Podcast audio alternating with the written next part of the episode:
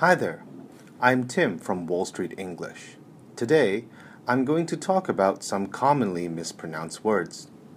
The first pair of words are picture and pitcher. A picture is what we take with our cameras and mobile phones.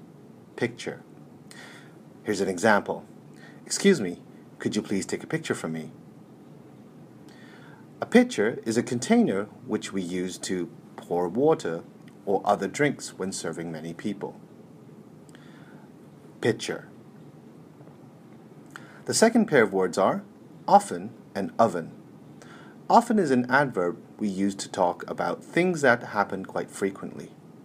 Here's an example I often join social clubs on the weekends. An oven is what we use to bake cakes and bread. Another example Can you please take the cake out of the oven?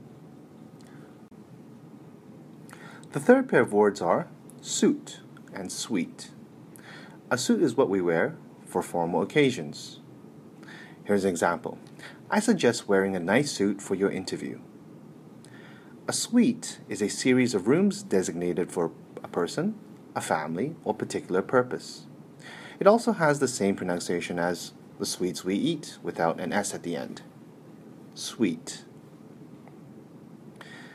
The words we practice today are picture and pitcher, often and oven, suit and sweet. I hope you found this useful and, of course, have a great day.